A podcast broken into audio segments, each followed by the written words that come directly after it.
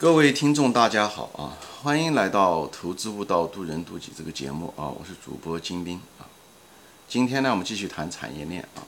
嗯，今天谈的这个产业链，就谈一个话题，就是这个产业链和这个企业的这个策略问题啊。因为在呃，因为企业，因为我们前面说过啊，企业一个是内部的管理，对不对？呃。内部的管理或者是怎么样的建立护城河，嗯，或者是管理层，对吧？这方面是决定企业这个内因啊。但是企业很大的经营和估值，最后能不能够好的企业，跟它的外部环境是非常重要的。外部环境是那个非常必要的一个条件。嗯，我们学哲学学过，好像内因嗯是主要的啊，外因只是个条件。但是在投资中的时候，其实外因才是决定条件。内因嗯是非常必要的一个条件啊，内因反而嗯也很重要，但是相对来讲跟外因比起来还是次要的。就再好的企业，再好的一个管理层，在一个错误的行业，这个这个企业是永远不可能成为好的企业的。所以大家有这个概念啊，我就不展开说了。那么今天的题目呢，就是谈的就是企业的一个策略。就从一个企业的角度来说，你如果有这种产业链的观念，对吧？产业链是你的一个外部环境。是你这个行业的一个外的，就是背景啊。企业的背景是行业，行业的背景是产业链，就这么简单啊。所以呢，呃，作为一个企业家来讲，他们进行一些什么，你无论是重组也好，组合呃策略性的转移也好等等，嗯，有的人说 M and A 啊，就是 merge and Acquisition 的讲的也是这个企业的重组合并。所以特别在这个变化的世界，人们经常做各种各样的这种，嗯。企业做这种策略性的变化啊，嗯，就从产业链的角度来讲，它一般的有整合，有两种整合啊，一种所谓的叫横向整合，一种是所谓的纵向整合啊。那么我就简单谈一下什么叫横向整合，它的目的是什么？就从一个投资者角度来讲，或者是从经营者的角度来讲，他为什么这么做啊？那么横向整合就是很简单，就是就是横向同行之间。整合，比方说一家银行把另外一家银行买了啊，这样子的话，它目的是什么呢？它目的就是一个是消除竞争，对吧？这是很明显的，对吧？还有一个就是增加规模，对不对？另外呢，就是一些降低成本，对不对？比方说这家银行，嗯，比方说美国银行跟另外一家银行合并了，对不对？它一旦合并的时候，本来这两家银行很可能他们以前的一些分支机构都在一条街上面对不对？这时候它就可以关掉一个分支机构。留下了另外那个分支机构，是把这个分支机构稍微扩大一点，对吧？人数稍微增加一点点，或者就是保持原来的，他就把竞争给消除了，减少人员，减少租金，对不对？那么，呃，顾客量反而增加了一倍，这样子的话，嗯，一个减少了成本，又减又增加了这个收入，所以呢，这个可以提高它的利润率啊，就是就是降低成本，而且规模变大的时候也会好很多啊。还有一个可以，有的时候还可以提高这个定价权。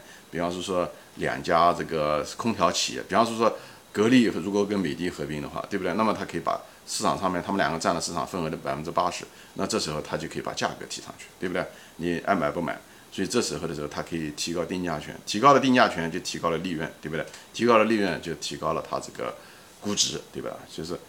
所以这也是一种所谓的这种策略吧，一个是消除竞争，以后呢，也许增加规模效应。比方他企业做大了以后，它可以让供应商把它的价格降下来，对不对？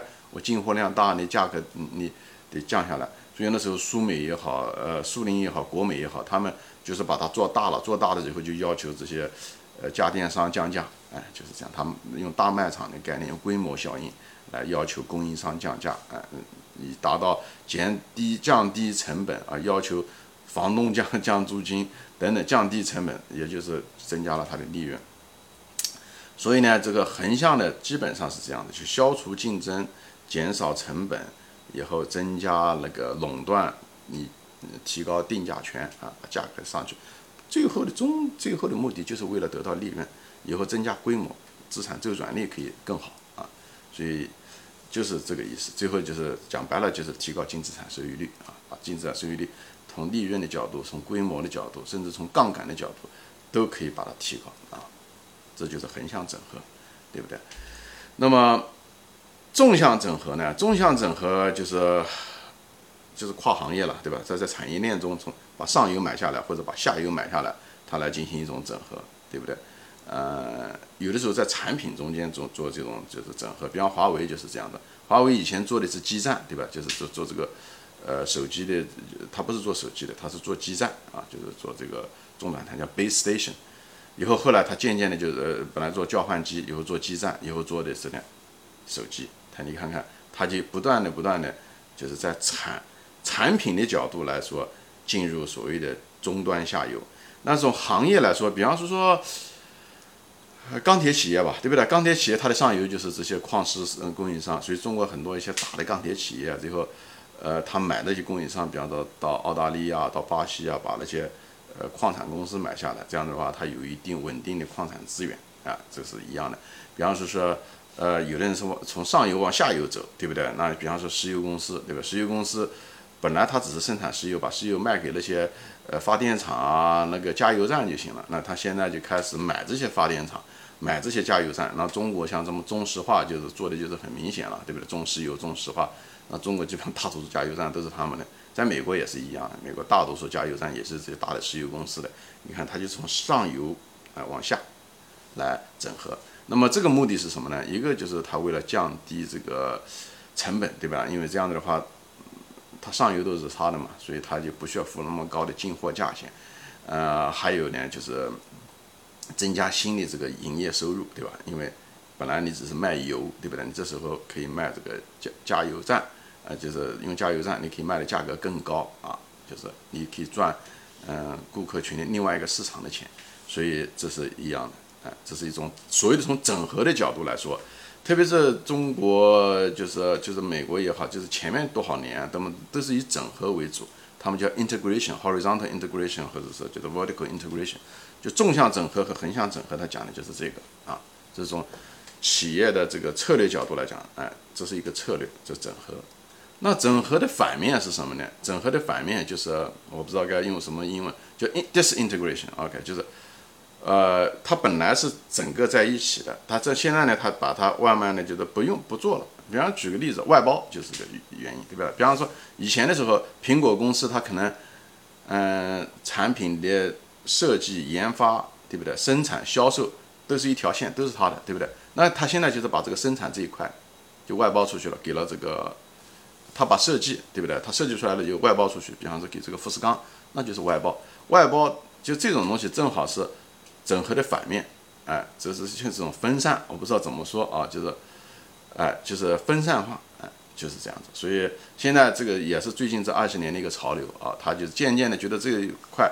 不挣钱啊，不是一种他的这个呃企业的不是靠这个挣钱，让他把它外包出去。像耐克鞋也是一个典型的例子，耐克公司基本上没有什么生产厂商，它都是外包给自己加工商贴它的品牌以后卖，啊，嗯，是这样的一个过程。但很多像中国的一些呃有些手机商也是这样子的啊，他手机商，嗯，他有的公司他就生产了手机以后就外包给那些一大堆外在的经销商，让他们来卖，对不对？那也是一种外包。所以各种各样的形式吧，但是万变不离其宗，都是为了最大、最优化的来提提高它的企业的盈利能力。成本高的操作的那个那一块，在产业链中的那一块，如果过高，它就把它外包出去；利润薄的，它就把它外包出去。只要不是一个核心的企业核心的东西，它都把它外包出去。如果哪些行业是一个哪些地方它没有，但是它有，呃，是核心的利益，他就把它买进来，哎，把它整合到他自己的企业里面去。这个就是，呃，一个企业家也好，干什么也好，他有的时候外包，有的时候是把人家买进来，哎，就是 merge and acquisition，就是把它买入。